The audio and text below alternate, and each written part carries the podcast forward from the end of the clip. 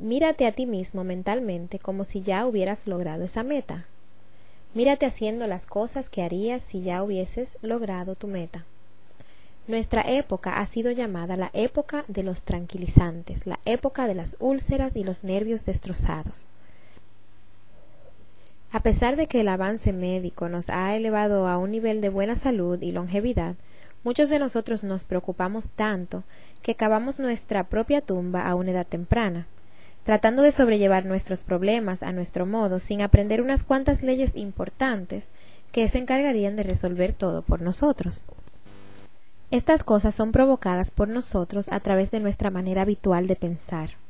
Cada uno de nosotros es el producto final de sus pensamientos. El individuo se encuentra donde está porque ahí es donde realmente quiere estar, ya sea que lo admita o no.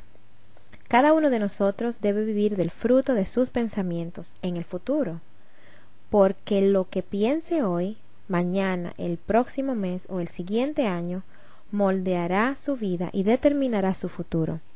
Uno es guiado por su mente. Recuerdo una vez que iba manejando en Arizona y vi una de esas máquinas gigantescas cargadoras de tierra rugiendo en la carretera y se desplazaba aproximadamente 56 kilómetros por hora. Según mis cálculos, cargaba 20 toneladas de tierra. Una tremenda e increíble máquina. Y allá está un pequeño hombre sentado en la parte más alta, conduciéndola. Mientras yo manejaba a lo largo del camino, estaba asombrado por la similitud de esta máquina a la mente humana. Supongamos que tú estás sentado ante los controles de tal vasta fuente de energía. Te sentarías en la parte trasera y cruzarías tus brazos para dejarla ir a un barranco o mantendrías ambas manos firmes sobre el volante y controlarías y dirigirías este poder hacia un propósito específico y meritorio. Esto depende de ti. Tú eres quien está al volante. Como ves, la ley que nos lleva al éxito es una espada de dos filos.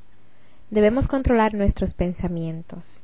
La misma regla que puede guiar a un hombre a una vida de éxito, bienestar económico, felicidad y hacia todas las cosas con las que él ha soñado para él mismo y para su familia, es la misma ley que puede dirigirlo hacia la desgracia. Todo depende en cómo el individuo haga uso de ella, ya sea para el bien o para el mal. Este es el secreto más raro del mundo. Ahora, ¿por qué digo que es raro y por qué lo llamo secreto?